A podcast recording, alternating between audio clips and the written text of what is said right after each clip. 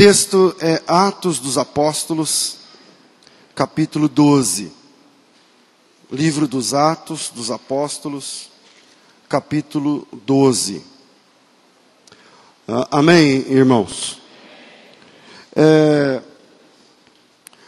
enquanto você lê esse te, enquanto você sintoniza o texto em Atos 12, eu, enquanto estava orando ali, me veio essa palavra, porque hoje, a palavra que Deus me deu hoje, é uma palavra que muda um paradigma. Então eu preciso de muita graça de Deus para compartilhar, porque eu vou contra o que muita gente acha que é, algumas coisas. E, e lá em Efésios, não precisa ler esse de Efésios não, fica aí em, em Atos 12, mas lá em Efésios, 6,12 está dizendo o seguinte: Nós não temos que lutar contra a carne e o sangue, mas contra principados, contra potestades, contra poderes desse mundo tenebroso, contra hostes espirituais da maldade nas regiões celestiais. Então eu já entendo que toda vez que você vai ouvir o Evangelho, existe uma batalha ali entre o que você é, é, o que você crê, o que você pensa, como você espera, como você age, e a palavra que está sendo ali exposta. E como hoje eu vou trazer um assunto espiritual, eu, eu conto com a intercessão dos irmãos para compartilhar esta palavra e que desde agora o teu coração esteja aberto para remodelar tua fé de alguma forma. Se a gente está caminhando junto há alguns anos, eu acho que a gente tem crédito entre nós para falar abertamente sobre isso. Hoje eu estou carente da sua oração para pregar essa mensagem. É, o texto é Atos dos Apóstolos, capítulo 12. Desligue seu celular ou deixe no modo avião, aí sei lá. Atos dos Apóstolos, capítulo 12, verso 1 diz assim: Porque naquele mesmo tempo, o rei Herodes lançou mão de alguns da igreja para os maltratar. Mandou matar a espada Tiago, irmão de João. Vendo que isso agradara aos judeus, continuou mandando prender também a Pedro. Isso aconteceu nos dias dos pães asmos. Havendo-o prendido, o encerrou na prisão, entregando-o a quatro grupos de quatro soldados, para que o guardassem, querendo apresentá-lo ao povo depois da Páscoa. Pedro era guardado na prisão, mas a igreja fazia contínua oração por ele a Deus. Pedro era guardado na prisão, mas a igreja fazia contínua oração por ele a Deus. Na noite anterior ao dia em que Herodes estava para apresentá-lo, Pedro estava dormindo entre dois soldados, preso com duas algemas, e as sentinelas à porta guardavam a prisão. De repente sobreveio um anjo do Senhor e resplandeceu uma luz na prisão. Tocando a Pedro no lado, o despertou, dizendo: Levanta-te depressa. E caíram-lhe das mãos as algemas. E disse-lhe o anjo: Cinge-te e calça as tuas sandálias. E ele o fez. Disse mais: Lança as costas a tua capa e segue-me. Pedro, saindo, o seguia. E não sabia que aquilo era real. Ao não sabia que era real o que o anjo estava fazendo, mas pensava estar tendo uma visão. Quando passaram a primeira e a segunda guarda, chegaram à porta de ferro que dá para a cidade, a qual se lhes abriu por si mesma. E tendo saído, percorreram uma rua, e logo o anjo se apartou dele. E Pedro caindo em si, disse: Agora sei verdadeiramente que o Senhor enviou o seu anjo e me livrou da mão de Herodes e de tudo o que esperava o povo judeu.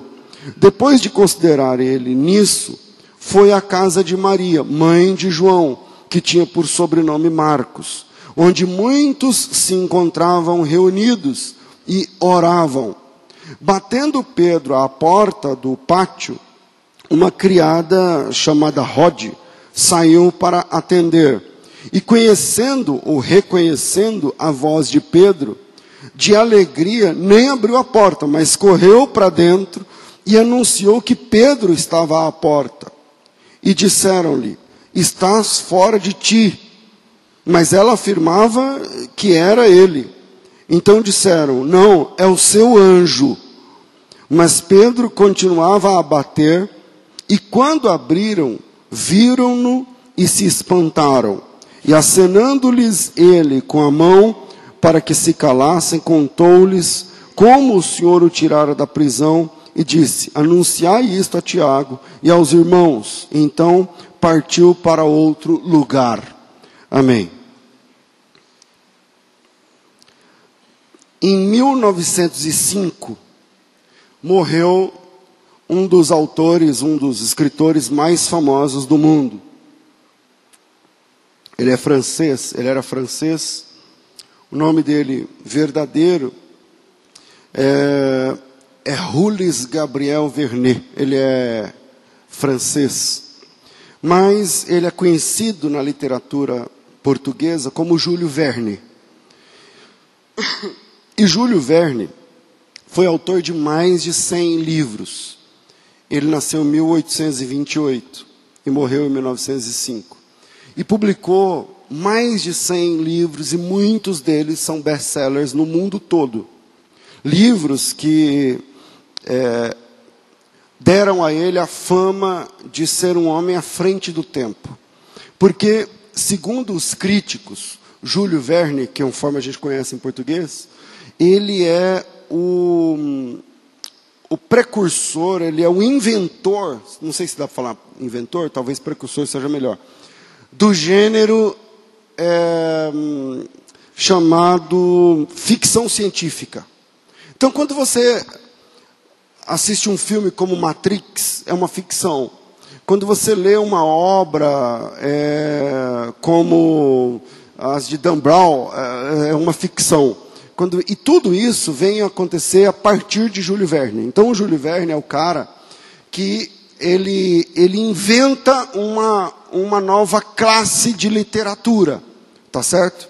Então, e as pessoas atribuem a ele essa virada cultural de, de uma nova classe de literatura, porque o Júlio Verne profetizou, entre aspas, algumas invenções que vieram a existir e funcionam até hoje. Por exemplo, é, no livro 20 mil léguas submarinas, ele inventa o submarino. Ele, ele não existia submarino, entendeu? Então, ele dá o nome no, do negócio e hoje existe submarino com aquele nome que não existia antes do Júlio Verne. Ele vai. Eu estou falando profetizar porque me falta outra palavra aqui, porque profetizar é meio, meio de crente, né? Sei lá. Mas ele vai é, falar antecipadamente da invenção de máquinas voadoras, por exemplo. E o Júlio Verne é o primeiro autor sério que publica a viagem do homem à Lua, quase 100 anos antes da viagem acontecer.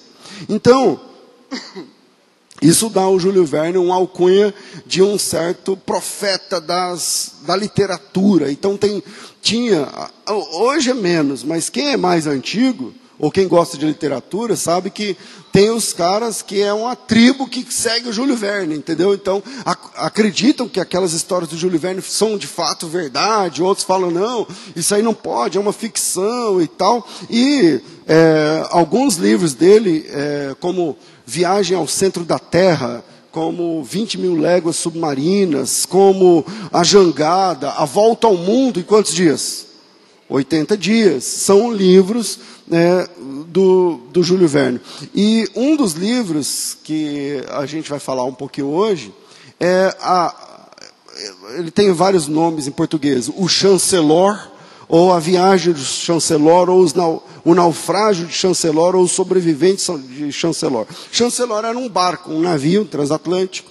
Também é uma obra de ficção, isso não, não aconteceu. Alguns vão dizer que aconteceu, outros que não. Tal, aquela história de todos os livros do Júlio Verne.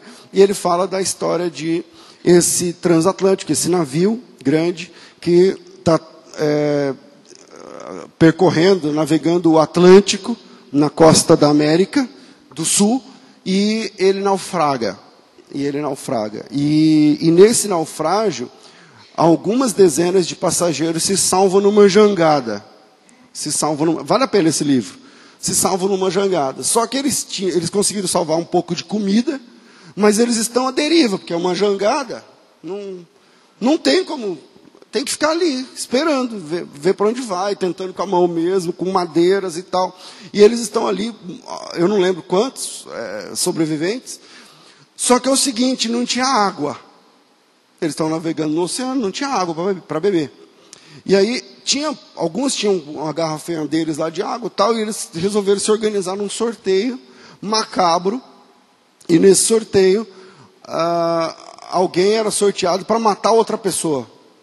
Dentro do, daquele contexto, porque era racionada a água a comida e tal. E, e tem uma virada interessante no livro do Júlio Verne porque lá pelas tantas, um deles, ao ser é, condenado a morrer, né, ele tinha que aceitar, ele, ele decide que a pessoa não precisava matá-lo. Ele então pula no mar e fala: então eu prefiro morrer afogado. Eu vou tentando nadar até onde dá e não tem saída para mim. E ele vai é, morrer afogado depois de orar e orar e orar. Enfim, é, isso acontece. E quando ele pula na água para morrer afogado, ele faz uma descoberta. Ele faz a descoberta que aquela água era doce. Eles estão navegando em cima de água doce, porque o rio Amazonas, quando desemboca no, no Oceano Atlântico, ele é tão caudaloso, ele é tão vigoroso e tão forte, que ele empurra por dois, alguns quilômetros a água do mar para lá então, ali é o oceano, mas a água ainda é do rio Amazonas. O rio Amazonas está entrando dentro, da, dentro da, do, do mar.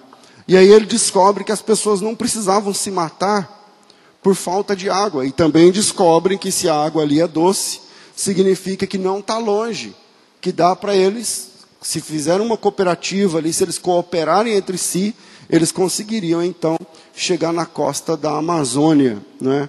E aí é, é um livro que vale a pena. Hoje, eu, o que, que isso tem a ver com a história de Pedro? E mais do que isso, o que, que isso tem a ver com a história de Pedro e comigo, com você, com a gente, com a nossa vida, não é? Com a nossa vida. Hoje, falando dessa história do, do livro de Júlio Verne, A Viagem do, do Chancelor, ou é, da história de Pedro que o Pedro ele, ele vai preso, né? o capítulo 12 começa com a morte do primeiro apóstolo. O primeiro apóstolo morre no capítulo 12. Dos doze apóstolos, todos eles tiveram morte, eh, todos não, menos João. João é o único apóstolo que morre por morte natural, ele morre com 100 anos. Os demais, todos os outros onze do colégio apostólico, foram martirizados, foram mortos pela sua fé. E o primeiro da fila, quem puxa a fila, o primeiro martirizado é Estevão, mas Estevão não era apóstolo. Eu estou dizendo do colégio apostólico. Então, o primeiro que puxa a fila do martírio é o João. Lembra de João e. É, o João não, é o Tiago, irmão do João. Então, tem, lembra Tiago e João, filhos de Zebedeu, aqueles caras lá que foram os primeiros que Jesus chamou? Pois é, esse João, ele é morto e o Herodes percebeu que isso agradou o pessoal. E é uma questão também política do governo para se estabelecer, para se estabilizar, ele tem que ter o apoio dos judeus. E aí ele percebeu que essa história de matar apóstolo é legal para os judeus. Então, tava, é, a Bíblia diz que o, o Tiago, o apóstolo Tiago, foi morto nos dias dos asmos. Os dias dos asmos é aquela semaninha que todos os fermentos têm que ser colocados para fora de casa, conforme Êxodo 12, 13 ou 14, eu não lembro. Ele, é, todo o fermento é colocado para fora, e aí vem a Páscoa. Então é aquela semana pascal. E naquela semana de Páscoa, na época dos ázimos, não dá para saber qual, porque era uma semana, então não dá para saber se foi no primeiro, no segundo, no terceiro, no qual, ao sétimo dia, enfim, dos ázimos, mas é, lá pelas tantas ele manda matar Tiago, e isso agrada o pessoal, e agora que o Tiago está morto, ele gostou da ideia e falou: vamos pegar outro cabeça da igreja, porque os cabeças da igreja eram Pedro, Tiago e João, então eles já prenderam então Pedro, já prenderam então Pedro, e aí o Pedro é, vai, vai preso, talvez na sua Bíblia apareça a palavra quaternos, quatro quaternos, né, de soldado, quatro jo jogos de quatro homens. Então, são 16 homens para prender o apóstolo Pedro. E aí, um se, se algemava com uma mão, o outro na outra mão, um ficava, na, dois ficavam ali na porta, na, na jaula, na, na cadeia, os outros quatro no outro portão, os outros quatro no outro portão, conforme está escrito aí no texto. E aí, o Pedro está jurado de morte, diz assim, então, é só virar o feriado, só sair a Páscoa, terminando a Páscoa, o próximo da lista é o Pedro. E a Bíblia diz, e nós lemos duas vezes, eu não sei qual foi o versículo, mas eu lembro que eu li duas vezes, que enquanto Pedro estava preso, a igreja estava a igreja estava orando. Pedro preso, a igreja orando continuamente. A Bíblia diz que a igreja fazia contínua oração por Pedro a Deus. Senhor, faz alguma coisa, o Pedro não, solta o Pedro, é, enfim, envia um livramento, não sei, faz alguma coisa. Sabe aquelas orações que o mal já está decretado, que o fim já está decretado, que diagnóstico já foi dado, mas você não aceita, você cai de joelhos e fala, Senhor, muda o diagnóstico. Porque o, o, o Herodes já tinha falado, o, a assinatura já tinha sido feita, a ordem de expedição da prisão já tinha sido enviado, a prisão já tinha sido efetuada, e agora só faltava a pena de morte. E a pena de morte era só virar o feriado. É só virar o feriado. E a Bíblia diz que na, na noite antes, tipo, a, a Páscoa foi hoje. Então, terminada a Páscoa, amanhã, o Pedro vai morrer. Então, na noite anterior, imagina que você sabe que amanhã, nove da manhã, é a sua morte. O Pedro está dormindo, eu não sei como, né? É uma, uma dica, pergunta para o Pedro lá no céu. Falei, como é que você consegue dormir sabendo que no outro dia os caras vão cortar a sua cabeça?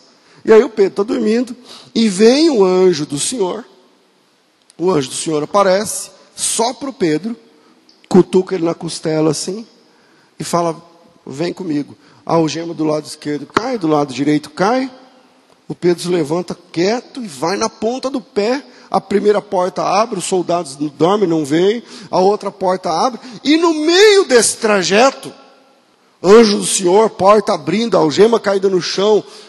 O Pedro, ele pensava que aquilo era uma, uma visão. Tipo assim, isso não está acontecendo. Talvez porque uma página antes, o Pedro tem uma visão muito louca do, negócio dos lençol com quatro pontas que descia do céu, e não sei o que lá, com bichos, e não sei o que lá. Então ele estava meio na época das visões, entendeu? Aí ele falou assim, isso aí deve ser outra visão. Isso aí deve ser outra visão. Porque no capítulo 10 e 11 é uma visão. E no capítulo 12 não é visão, é verdade. Aquilo está funcionando ou não? Sim. E aí o Pedro, lá pelo meio do caminho, ele falou assim: Isso aqui é um sonho. Isso aqui que eu estou vivendo agora é um sonho. Isso aqui que eu estou vivendo agora só pode ser uma visão. Não pode ser real. Porque é muita coisa, então não é verdade. Porque imagina, os, o anjo tocou em mim e ninguém acordou. Caiu a algema, o cara não viu. Caiu outra, abriu o portão de ferro, o cara não escutou. E tá todo mundo dormindo e eu estou aqui na posição. Só pode ser uma visão. Aí quando ele sai na última porta, deu numa rua, ele está do lado de fora mesmo. Aí ele chega lá, eu estou aqui do lado de fora. Aí o anjo leva ele por uma ruazinha, é cheio de ruelazinhas lá em Jerusalém. E aí o, o anjo do Senhor leva ele naquelas ruazinhas estreitas. E, ele, e o anjo some. E ele fala: caramba, meu. E não é verdade o que eu estava achando que era um sonho? Hoje eu queria falar sobre o poder da oração.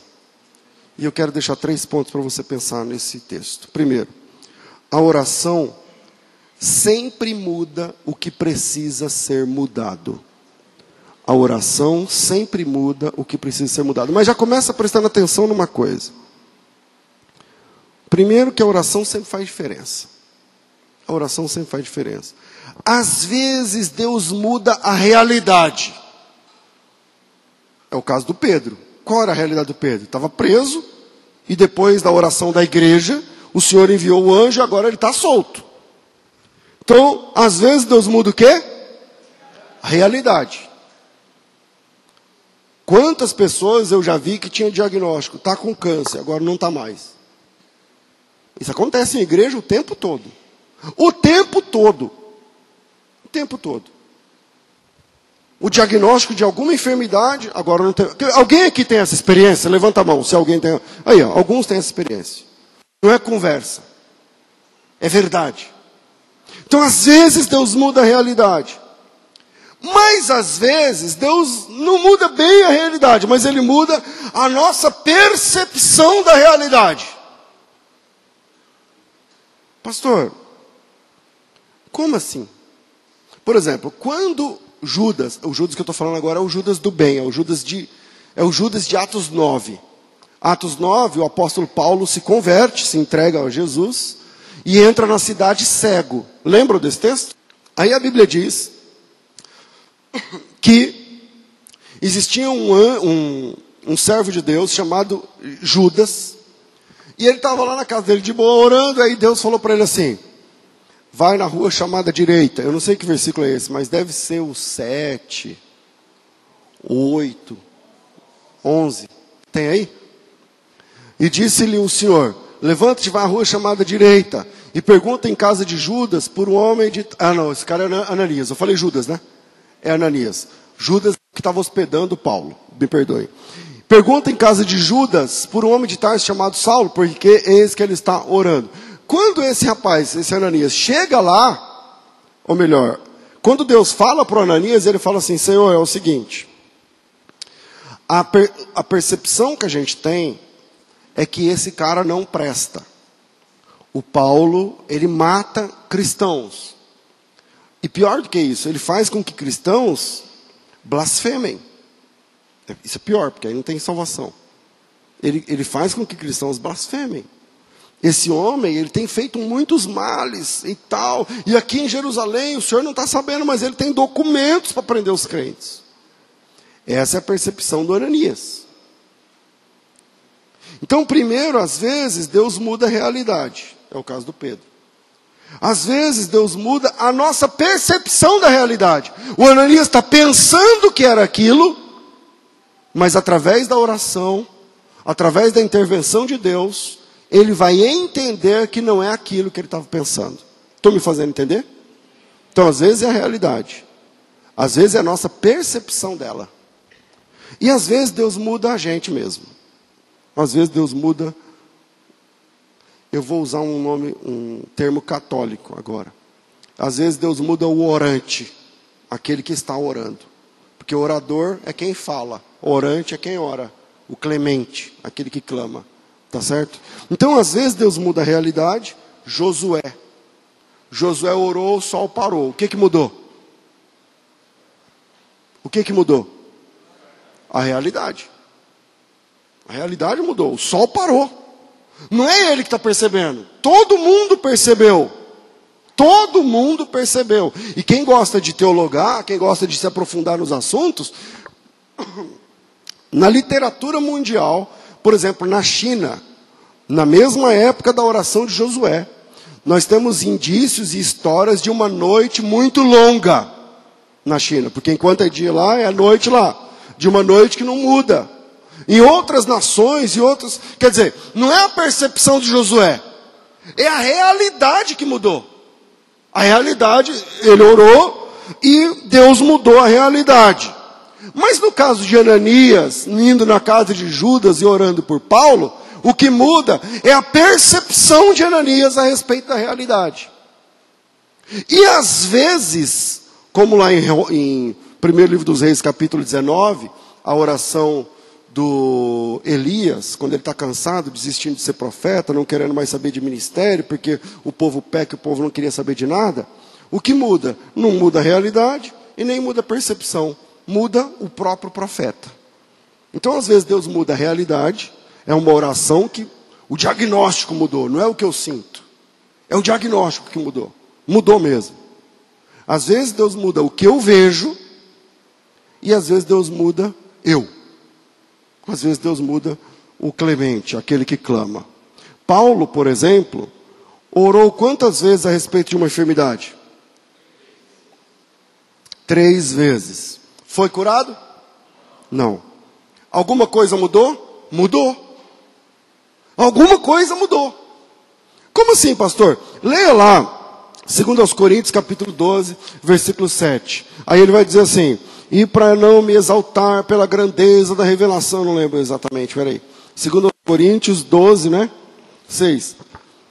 Ainda que me gloriasse, não seria nesse, porque estaria dizendo a verdade. Mas abstenho, não. Versículo 7. E para que não me exaltasse pelas excelências da revelação, foi-me dado um espinho na carne, a saber, um mensageiro de Satanás. Dorme com esse barulho.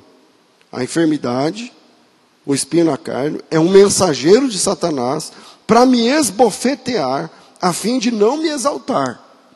Três vezes orei ao Senhor para que se o afastasse de mim, mas ele disse: A minha graça te basta, porque o meu poder se aperfeiçoa na fraqueza. O que mudou aí? Não mudou a realidade. O espinho na carne continua ali. Mas mudou alguma coisa? Mudou. Mudou que Paulo agora tem uma outra visão da graça. Até aquele momento, a graça, ela apenas salva soteriologicamente. Pela graça sois salvos, não sei o que lá. Mas depois, o Paulo agora está entendendo que a graça também opera no salvo. Dentro dele, no coração dele, nos sentimentos dele, no temperamento dele, no jeito de ser gente dele e tal. Então ela não apenas salva, mas ela também edifica o salvo no meio da dificuldade. Então é a percepção que o Paulo tem que vai mudar. É a percepção que o Paulo tem que vai mudar. Então a oração sempre muda o que mais precisa de mudança. O nosso problema é que a gente não sabe o que mais precisa de mudança. Às vezes você está orando, Senhor, meu marido, meu marido, meu marido tem que mudar, ele é muito grosso, ele é muito bravo, ele é muito mole, ele é muito não sei o quê, ele é muito. Não sei, cara. Ou está orando pelo seu filho, Senhor, Senhor, meu filho, Senhor, minha mãe, Senhor, meu patrão, Senhor, meu empregado. Não sei, você está orando, orando, orando, e às vezes Deus vai agir, não do jeito que você quer, ou do jeito que você espera ou do jeito que você entende que você precisa. Mas Deus vai mudar alguma coisa através da oração, a oração vai mudar o que realmente carece de mudança. Às vezes é a realidade. O machado flutuou. Isso é uma mudança de realidade. Uma lei da física foi quebrada. Deus interviu. Interviu? Está certo essa palavra? Tá. Deus interviu fazendo com que o machado flutuasse. Isso é uma mudança de realidade. Não é uma mudança de paradigma pessoal. Quem estava ali, não importa que tamanho, que cor, que signo, que sexo, que não sei o que lá, o machado flutuou, meu amigo. Isso é um milagre de Deus. Você está entendendo agora? Às vezes é a nossa percepção. Ou seja, eu me lembro do texto, por exemplo, o do Machado é, é segundo Reis 6, não é? Segundo livro dos Reis, capítulo 6, é o texto do Machado, versículo de 1, 1 5, por ali, alguma coisa assim. Segundo livro dos Reis, capítulo 6, o Machado flutua. Mas meia dúzia de versículos depois, tem uma outra história muito interessante, de outra resposta de oração. Vem comigo. O machado flutuando mudou a realidade. Estão entendendo? Agora, lá na frente, o profeta Eliseu tem um, um aprendiz, um aluno chamado Geazi, e esse Geazi, ele era, não era muito crente assim, firme. Ele estava lá na igreja. Eu estou falando igreja, né, paralelamente. Ele estava lá servindo, era aluno, está aprendendo tal. Aí, lá pelas tantas, no versículo 14, por ali, o texto diz o seguinte: Ah, sumiu. Vai aparecer? Não? É, mas eu acho que é o 14. Ele fala o seguinte: ele fala o seguinte, que o, o pessoal da, é, dos inimigos rodearam a, a cidade onde eles estavam. Capítulo 6, versículo Não, 14. É. Então, enviou para lá cavalos e carros e um grande exército, um grande exército, os quais vieram de noite e cercaram a cidade. Então nós temos agora os sírios, não assírios, os sírios, cuja, cuja capital é Damasco. Eles rodearam a cidade porque eles querem matar o Eliseu, porque o Eliseu está atrapalhando a vida do rei da Síria. E aí o Geazi acorda de manhã para ir lá fora na casinha, né? No banheiro, sei lá, lavar o rosto, coisa que vale. E aí quando ele chega lá fora, ele percebe que o exército da Síria trancou a cidade. Eles estão ali num cerco. E aí ele volta desesperado para dentro, acorda o Eliseu, Eliseu, pelo amor de Deus, lascou, a gente se lascou aqui, porque ferrou e tal. E aí o Eliseu sai lá fora. E olha o exército da Síria, de fato está lá. E o Eliseu não, não regala o olho ele diz assim para o menino: calma. Mais são os exércitos que estão conosco do que os que estão com ele. Só que dentro da casa só tinha os dois. Só era o Eliseu e o Geazi.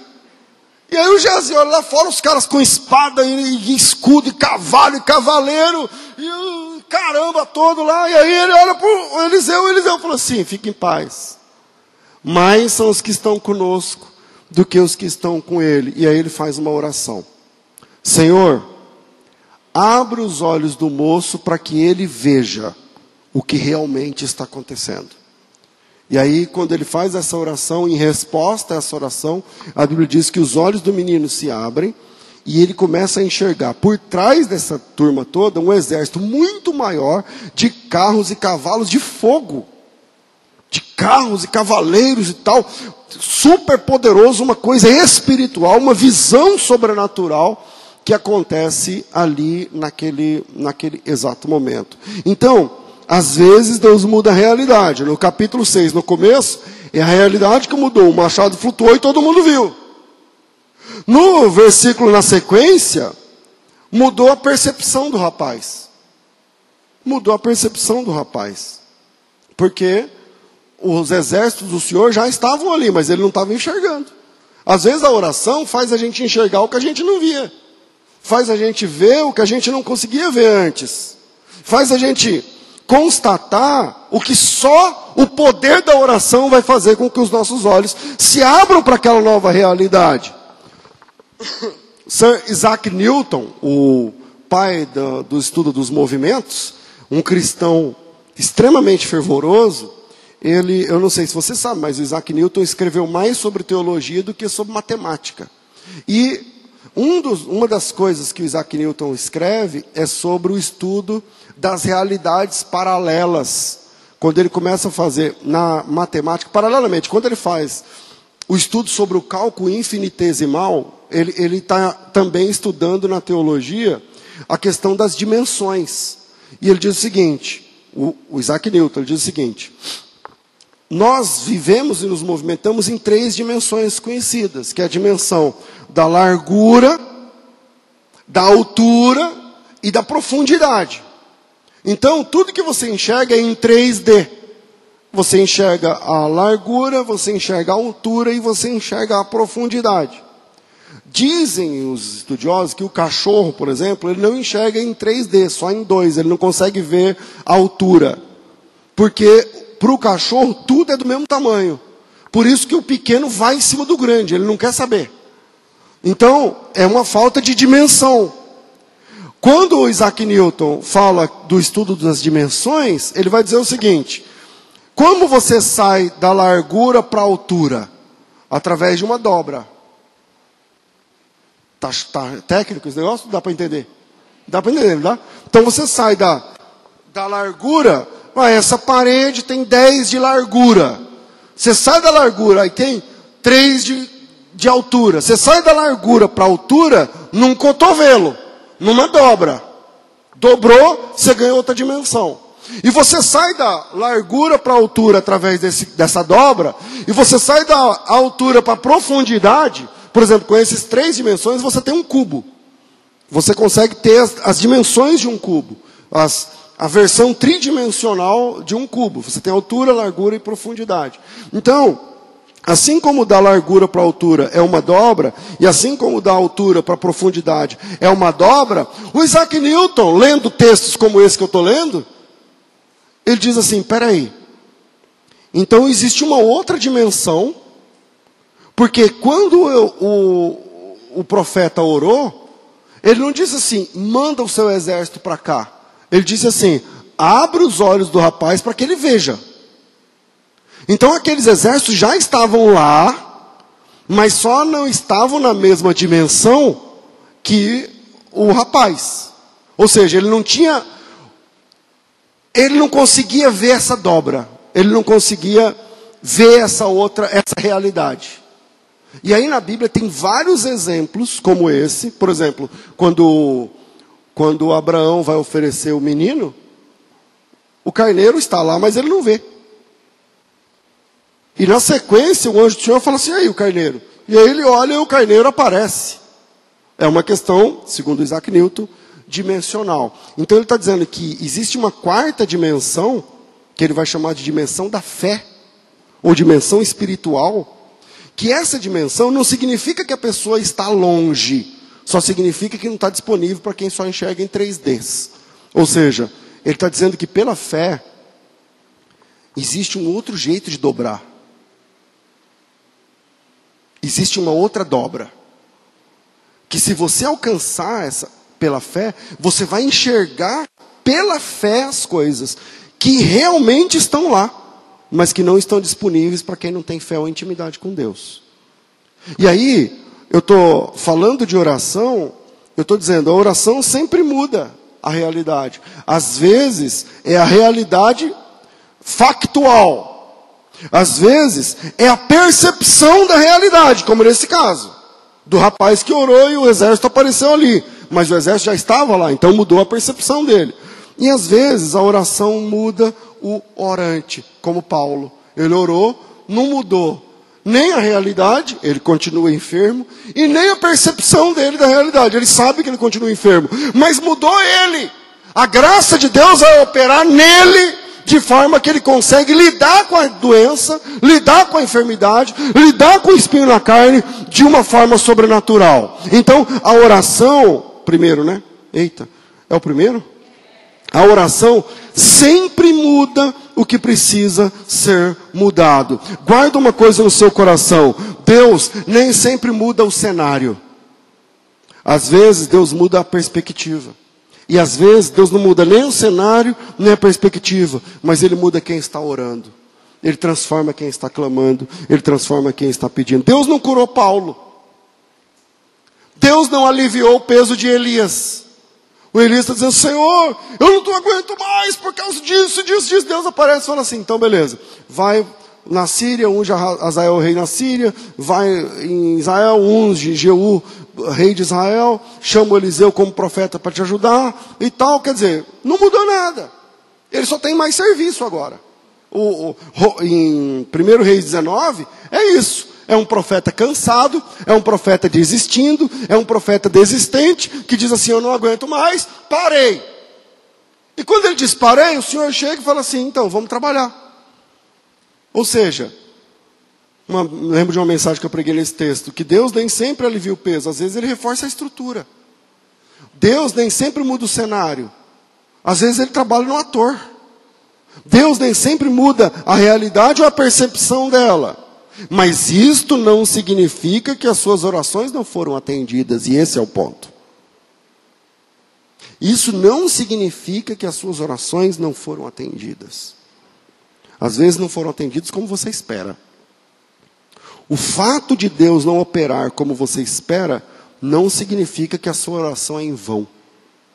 Ore, ore, ore e ore. Ore mais, ore bastante.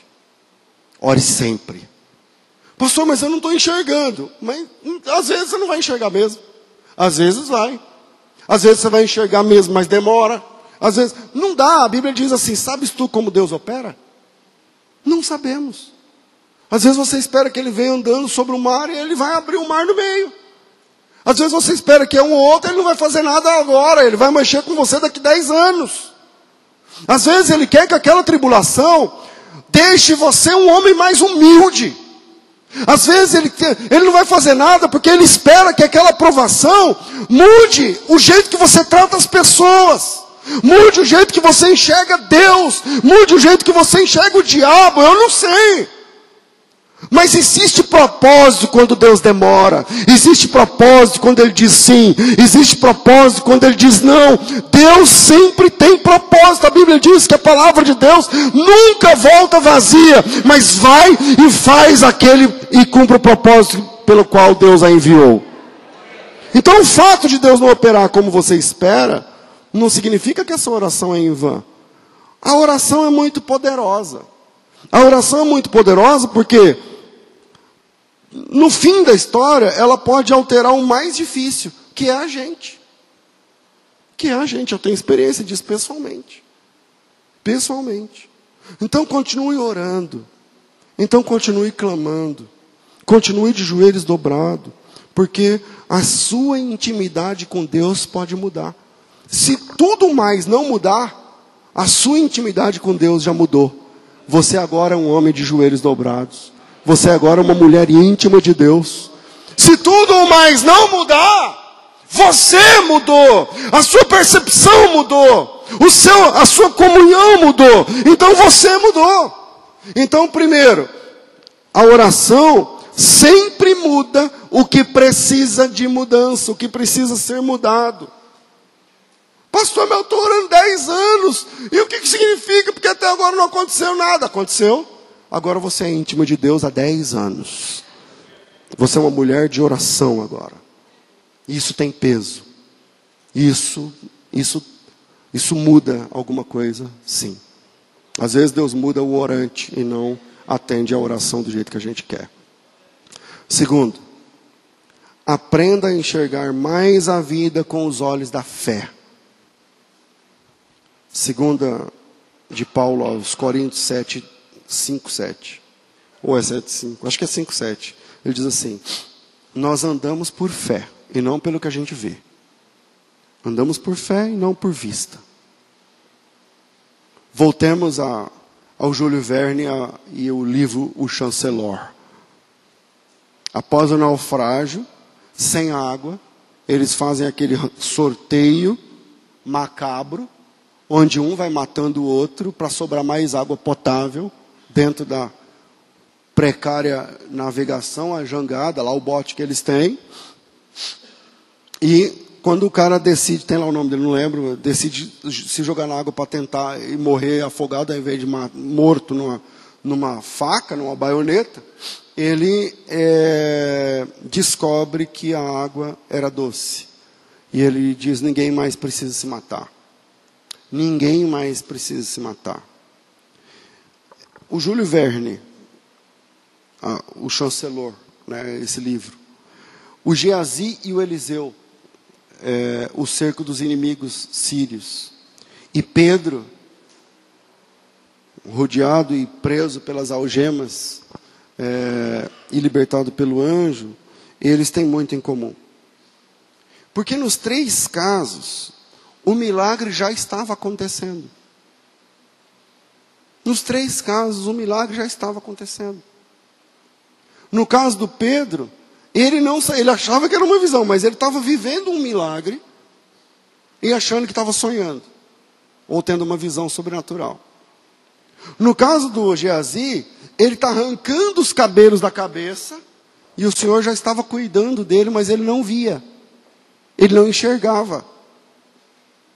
E no caso do chancelor, eles eles estão navegando em água doce, morrendo de sede. Está todo mundo morrendo de sede, com a saliva grossa, com a garganta seca, navegando sobre águas doces. Sobre, né? Sobre águas doces. Eu não sei qual ou quais são as demandas que te fazem cair de joelhos atualmente. Talvez eu esteja falando com uma mulher que ora pela mudança do seu marido. Talvez eu esteja falando com uma mãe que ora pela transformação do seu filho, da sua filha. Talvez eu estou falando com um marido que ora pela transformação e mudança da sua esposa. Então, eu não sei quais são as suas demandas de oração. Mas eu quero te provocar espiritualmente. Será que o milagre já não está acontecendo? Será que Deus já não será que você já não está navegando em águas doces e reclamando? Será que Deus já não colocou tua, tua jangadazinha em águas saudáveis? E você está descabelando, arrancando cabelo na cabeça. Ah, mas amanhã é segunda-feira, mas não sei o que lá. Mas será? Porque no caso da viagem de Chancelor, eles estavam em água doce se matando por, de sede. No caso do Geazi e do Elias, o cara está se, se descabelando e o, e o, exército do Senhor está ali e vai, e, e vai uh, desinvestar, porque eu ler depois o texto lá, eles se perdem todos tal. Uh, vai fazer alguma coisa e eles vão ficar todos perdidos ali. Quer dizer, vai funcionar. No caso do Pedro, ele está achando que é um sonho, oh, que sonho maravilhoso. Amanhã a guilhotina vai na minha garganta, mas hoje é um sonho maravilhoso, quando na verdade não, não é um sonho, é verdade. Então, o segundo ponto, eu quero dizer o seguinte: enxergue a vida com os olhos da fé. Você é crente, rapaz. Você é uma irmã em Cristo, você é crente. Ah, pastor, eu tenho uma. Quando a mulher chega fala, então, pastor, meu marido não tem jeito. Então sai da igreja, se desvia, acaba com tudo, porque se não tem jeito. Não tem jeito. Se não tem jeito, meu irmão. Então, eu, eu realmente eu não sei qual, qual é o motivo que te faz cair de joelhos. Mas eu, eu ouso perguntar para você: Será que já não está acontecendo uma mudança? Mesmo que seja pequena, como no caso do Elias, é do tamanho da mão de um homem a nuvem. Que, que diferença faz uma, uma nuvem desse tamanho aqui, no céu? Você olha no céu, está do tamanho da minha mão a nuvem. Para um, uma seca de três anos e meio. Teoricamente, há diferença nenhuma. Uma, uma nuvem desse tamanho não faz sombra para nada. A esposa ora pelo relacionamento. Pastor, chama meu marido. Aí chama a esposa e o marido. Aí vem para o gabinete. Aí, então, pastor, nós somos crentes há tantos anos. Antigamente ele era muito bruto, ele era não sei o que lá, tal, agora se converteu, beleza. Só que ele se converteu, pastor, mas ainda não mudou tudo, ainda fica, sabe, ele, ele tal. Ele, falei, irmã, ele está buscando? Não, ele está, ele está na igreja, tal. Mas isso já não é uma mudança. Já não está começando. Ele já não está falando que ele precisa mudar, já é um começo. Não arranca os cabelos da cabeça, deixa Deus completar a obra. A gente anda por fé, a gente não anda por vista. Às vezes você tem de se ajustar aos milagres que Deus está fazendo. Eu vou repetir. Às vezes você tem de se ajustar aos milagres que Deus está fazendo. Porque o milagre não é sob medida com base na sua petição. Quando você dobra o joelho, não aparece um menu para você e diga eu quero isso, isso, isso isso. Não. Não, não aparece. Você se descabela, Senhor, é minha mãe, é meu filho, é meu pai, é não sei o quê, e abre a porta porque eu não tenho dinheiro, eu não tenho comida, eu, é isso, é aquilo, é aquilo outro, e às vezes Deus responde. Mas Deus responde te dando uma coisa que não é na medida que você queria que não tem as dimensões que você queria. Lembra do maná? Deus disse assim: ó, amanhã eu vou fazer chover pão do céu. Aí todo mundo começou a esfregar as mãos, ufa. Agora sim, porque imagina um pão quentinho agora, tal, não sei o que lá. No outro dia, o que, que caiu? Hã? O maná. A palavra maná em hebraico é o que isso? O ma é que? Que isso? Aí, quando chegou lá, sabe o que era o maná? A Bíblia diz que era uma coisa miúda, fina, mais fininha que a escama de peixe, que caía assim no deserto, parecendo neve, parecendo o orvalho que cai.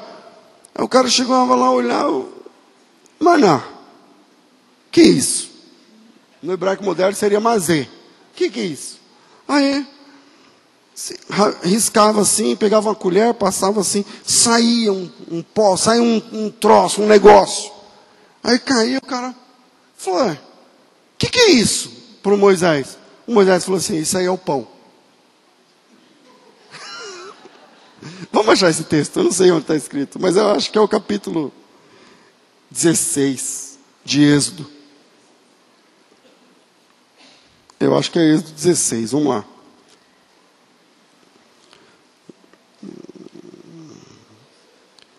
Dezesseis. Dezesseis, doze. Palavra do Senhor. Tenho ouvido as murmurações dos filhos de Israel. Diga-lhes, ao que crepúsculo comereis carne, pela manhã vos fartareis de pão. Então sabereis que eu sou o Senhor. À tarde subiram codornizes, cobriram arraial. Aí é a carne. Pela manhã havia uma camada de orvalho ao redor do arraial. Quando se evaporou o orvalho caído, sobre a face do deserto estava uma coisa fina, semelhante a escamas fina como a geada sobre a terra. E vendo os filhos de Israel, disseram uns aos outros: Que isso? A palavra que é isso em hebraico é maná. Pois não sabiam o que era. E disse-lhes Moisés: Isso aí é o pão que o Senhor deu para comer. Aí falou assim: Mas peraí. Eu orei pedindo pão. Aí Deus manda esse troço. Como é? Aí Moisés falou: então, vai te dar um pouco de trabalho. Disso aí vai rolar um pão, beleza? Mas vai te dar um trabalho. Porque você vai ter que pegar de manhã, raspar esse negócio até dar um quilo, dois, não sei quantos pães você quer. Tem aí no deserto, o deserto está coberto desse negócio. Você raspa, leva para casa, amassa, coloca sal, coloca os temperos a gosto, liga o forno, acende o fogo, coloca para assar, vira pão. Vira pão, isso aí vira pão. Às vezes, os milagres não são sob medida. Aquilo é pão e vai matar a fome. Senhor, abre uma porta para mim, porque eu sou médico, eu sou não sei o que lá, e a porta fechou. Beleza, às vezes ele vai abrir uma porta para você pegar o carro e sair vendendo quentinha, como eu falo aqui quentinha? Marmita na obra. Vai, cara. Porque o pão vai sair dali. É o pão, é o maná. E aí? Às vezes, a gente tem de se ajustar aos milagres que Deus está fazendo, porque Deus tem propósitos. Porque Deus tem propósitos. Pastor, como assim Deus tem propósito? Por que, que não muda logo a realidade? Porque às vezes você precisa mudar mais do que a realidade precisa mudar. Às vezes tem que quebrar sua crista. Às vezes tem que explicar para você como é que funciona o negócio. Que não é assim. Que não é desse jeito. Que não é, Deus não é o gênio da lâmpada do Aladim. Então, enxergue a vida com os olhos da fé. Ajuste-se aos milagres. Abrace os milagres e ajuste-se a eles. Porque é daí que vem o pão. É daí que vem a provisão. É daí que vem a mudança. Ah, mas a minha esposa, pastor, ela não sei o quê. Tá, tá, tá, tudo bem, hoje em dia ela está indo na igreja. Tá, mas já está mudando, meu irmão. Calma. O meu marido, não sei o que, está aí. Teu marido não está aí? Não era melhor, era melhor estar tá aqui ou como era o ano passado? Ou como era cinco anos atrás, dez anos atrás? Teu filho está aqui, está tá ouvindo. É, ele é, é, é ele recebe bem a palavra, já está mudando, calma, vai se ajustando aos milagres. Sede agradecidos, diz a palavra de Deus. Terceiro, não seja exigente demais com Deus. Na época de, dos neopentecostais, tempo no qual Deus nos escolheu para plantar, nos plantou aqui, tem os neopentecostais. Os neopentecostais é aquela turma que é, ela vai conversar com Deus cheia de direitos. Cheia de direitos. Porque eu determino no mundo espiritual. Ah, quem é você para determinar, filhão? Quem é você para determinar? Se você não escovasse o dente agora, sua boca estava fedendo. Você vai determinar o quê? Se você não tomar banho, ninguém fica perto de você. Você vai determinar o quê, cara? Quem somos nós para determinar como Deus opera? O que é que Deus tem que fazer? Por, onde, por quais caminhos Deus tem que nos levar? Quem somos nós? Mas no neopentecostalismo, nós vamos para Deus cheios de direitos. Olha, Senhor, você lembra, né, que eu dei um envelope a semana passada. E agora eu tenho crédito diante de Deus. Eu tenho direitos. Eu tenho. Eu vou falar teologicamente. O único direito que um homem tem diante de Deus é de ir para o inferno. A gente não tem direito algum fora esse. O único direito que temos é o direito de ir para o inferno, porque somos pecadores. Somos pecadores, sim ou não? Se você é pecador, é porque você é réu. Porque pecador, quem é, o que é pecador? É o transgressor da lei. Quem transgride a lei é réu. Quem é réu vai ser julgado. E o juízo de Deus é sem misericórdia. Escapa dessa. Não tem como escapar. O nosso único direito é não ter direito. Então, tem gente que só aceita se for da marca, da cor, do tamanho do pedido que foi feito. É como se Deus fosse um. Sabe o garçom que vem com o caderninho e fala assim: hã? O que, que você quer? Ah, eu quero uma caminhonete. Ano tal. Diesel, turbo, não sei o quê. Eu quero morar em sei lá onde. Eu quero uma casa que não sei o que lá. Oh, meu Deus. Isso aí não é do livro da Bíblia, isso é do livro da quarta dimensão, do Paul Young-Shu. Tem um livro chamado Quarta Dimensão. Quem já leu esse livro? Alguns. Aí é do, da Quarta Dimensão. Do David Young Cho, ou Po Young Cho, que ele mudou de nome. Que ele diz o seguinte: você tem que ficar grávida dos seus desejos. Tipo assim, eu quero. Ele fala da bicicleta, da mesa, e não lembro, eram três coisas que ele fala: a bicicleta, uma mesa. Não lembro a terceira. Aí ele disse que estava orando, aí Deus falou para ele assim: Sabe por que você não recebeu a bicicleta? Porque até agora você não falou que cor que você quer a bicicleta. Que marca que você quer a bicicleta? Que ano que você quer a bicicleta? Que mesa é essa que você quer? Que marca que é? Que loja que é? Aí eu, quando eu era novo convertido, quase que eu entrei nessa. Oh, tô falando diante de Deus. Quase eu entrei nessa. Cheguei falando na escola dominical, lá onde eu dava aula. É, porque nós, a Bíblia fala que não pedimos bem, então a gente tem que saber detalhar os pedidos, não sei o que lá. Vai se lascar. Não é isso, não. Não é isso, não. Tem gente que só aceita se o pedido vier na cor, modelo, ano, tamanho, senão não é de Deus. Senão, senão, eu não. Irmão, o céu não tem drive-thru. Que você passa, faz o pedido, passa não sei o que lá e pega. O céu não tem isso aí. Então não seja exigente demais. Deus prometeu pão e quando você foi ver outro dia era o maná?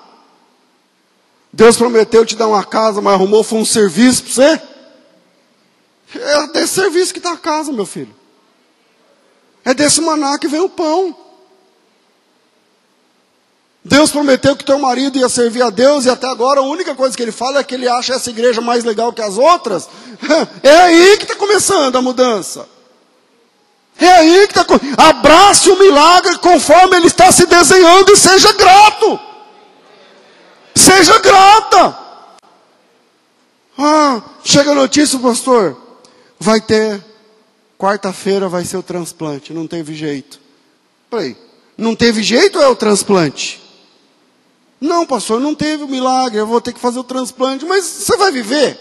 Vai. Então, meu irmão, louvado seja Deus. Quem deu sabedoria para o homem fazer na medicina fazer o transplante? Foi Deus. Agora, eu queria que ele trocasse seu rim, seu coração. Essa era a oração. Mas já que não veio desse jeito, abraça a oportunidade que Deus te deu e vai se adequando, meu irmão. Vai louvando a Deus, porque através dessa oportunidade é que vem a mudança. Ó, chegou o diagnóstico, é hipertensão. Você sabe que hipertenso não tem volta. Ele vai tomar o remédio até o fim da vida. Sabe, pastor, está aí, hipertenso. Vou ter que tomar o remédio até o fim. Ou seja, não deu certo. Como não deu certo? Abraça, meu irmão. Toma um remédio e vai dando glória a Deus. Eu não sei porque que Deus está fazendo isso com você agora. Mas talvez ele tenha lições profundas para te ensinar e nos corredores da saúde ele não vai, não, você não ia enxergar. Então ele vai te levar pelo vale da sombra da morte para mostrar para você quem Ele é, para mostrar para você quem você é, porque às vezes você está achando que Deus é menos do que Ele é, ou você está achando que você é mais do que você é, e aí pelo vale da sombra e da morte, conforme diz o Salmo 23, você percebe, Senhor, ainda que eu passe, eu percebi que Tu estás comigo.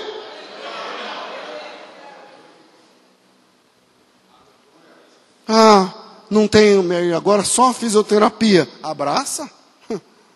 Abraça, meu filho. Eu não sei os porquês, mas Deus sabe.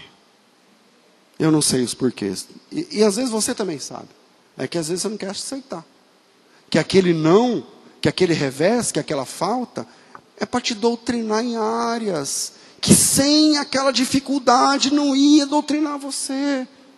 Você não ia ser mais humilde, você não ia ser mais grato, você não ia ser mais crente. Louve a Deus pela crise. Louve a Deus pelo vento. As pessoas oram, oram, mas, mas não acreditam. Tem muito crente assim hoje. Um monte de gente que pede oração, frequenta os rodas de oração, os montes de oração, as irmãzinhas que profetizam, não sei, não sei se em Campinas tem, mas lá em São Paulo tem umas irmãs que, que é, é, fila na casa dela, porque ela abre a Bíblia, assim diz o Senhor para tua casa, para tua vida, não sei o que lá. E aí a pessoa fala, mas não crê em nada. Não crê em nada. As pessoas oram, mas não acreditam. Tem muito crente assim. Muito crente assim. Então, ore, ore e ore. Às vezes demora.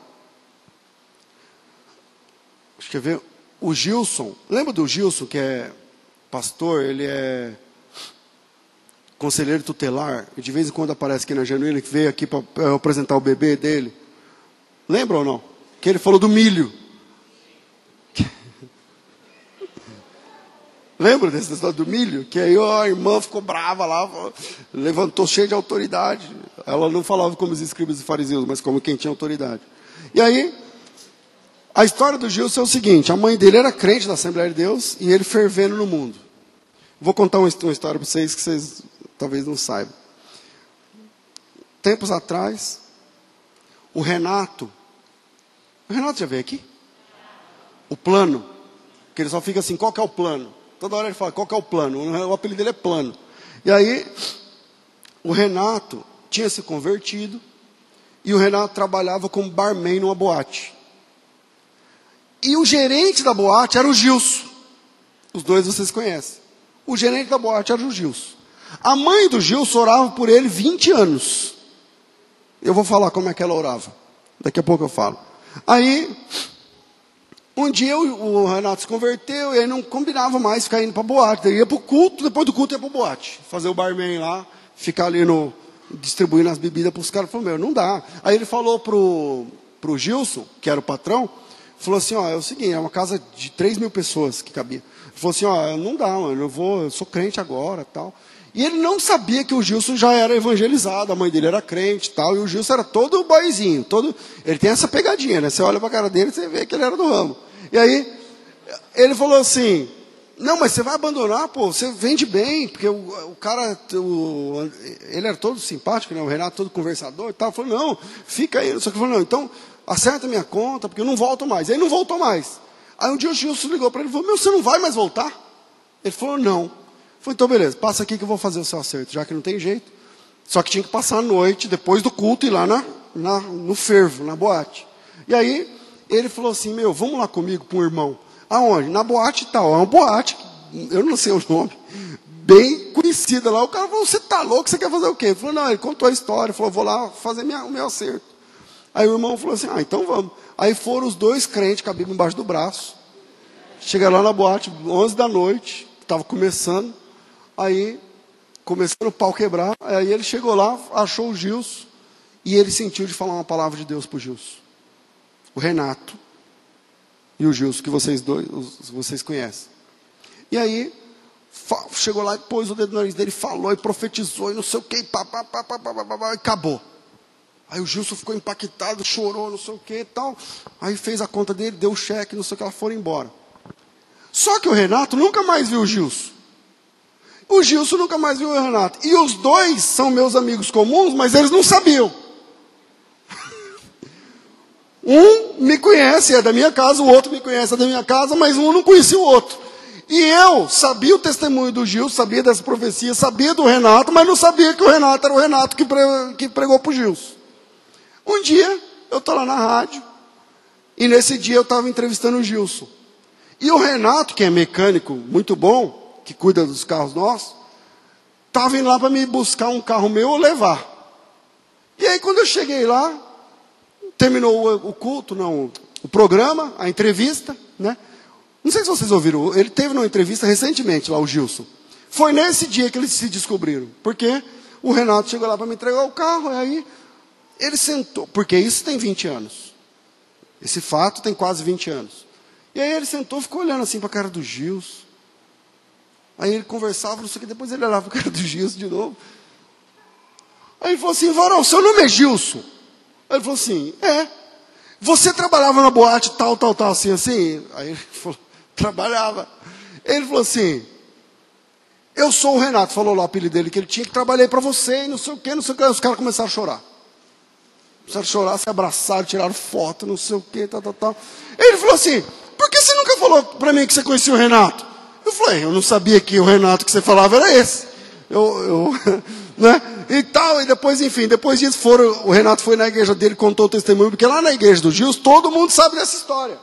Da profecia, e não sei o que, tal, tal, tal. E o Renato chegou lá, então, de surpresa, num domingo para trás, aí, falou, eu que sou o cara da profecia, que, que preguei pro, pro Gils. Mas o que eles não sabiam, é que, durante 20 anos, a mãe do Gilson chegava na igreja, sentava na cadeira, colocava a Bíblia do lado, da cadeira do lado, e aí quando começava a encher, aí está ocupado, falava, você quer do meu filho, essa cadeira é do meu filho. Aí, ah, tá bom. Aí ninguém sentava, mas eu não chegava. o culto era sete horas, dava oito. E aí, irmã, mas essa cadeira está ocupada? Aí ela olhava, bom, então pode sentar hoje, eu, eu acho que ele não vem. Ela fez isso 20 anos. 20 anos orando pela conversão do Gilson. Não seja exigente demais. Teu papel é dobrar o joelho, abrir a boca e orar. Ore, ore, creia, creia, se ajuste aos milagres que Deus está mandando. Abrace os pequenos milagres e vai se ajustando e dando glória a Deus. E dando glória a Deus. Porque o maná vem daí porque a saída vem daí. A oração sempre transforma o que precisa ser transformado. E às vezes, quem precisa ser transformado não é a situação, mas é o orante. Que Deus abençoe vocês no nome de Jesus.